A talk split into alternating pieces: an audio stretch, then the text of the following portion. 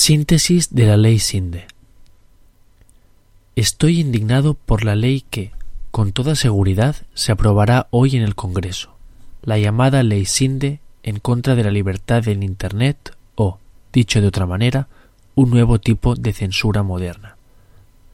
Me alargaría demasiado explicando mis argumentos y, además, es un tema que me pone de muy mala leche, así que me limito a reproducir un magnífico post del abogado especializado en Derecho Informático y Propiedad Intelectual, David Bravo, que resume de forma muy gráfica y concisa el camino por el que se empeña a ir el Gobierno y el Ministerio de Incultura de este país. Síntesis de la Ley Sinde. La industria del copyright movió un dedo y se enviaron cartas advirtiendo de acciones legales. Cuando las cartas se ignoraron, la industria movió un dedo y se interpusieron las acciones judiciales. Cuando los jueces resolvieron en favor de denunciados y demandados, la industria movió un dedo y se recurrieron las resoluciones.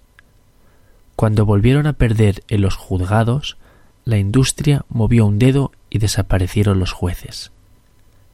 David Bravo escribe esta síntesis teniendo en la cabeza el cuento El mago, oído por primera vez al grupo de teatro Proyecto Cuyac que dice así. El mago hizo un gesto y desapareció el hambre. Hizo otro gesto y desapareció la injusticia. Hizo otro gesto y se acabó la guerra. El político hizo un gesto y desapareció el mago.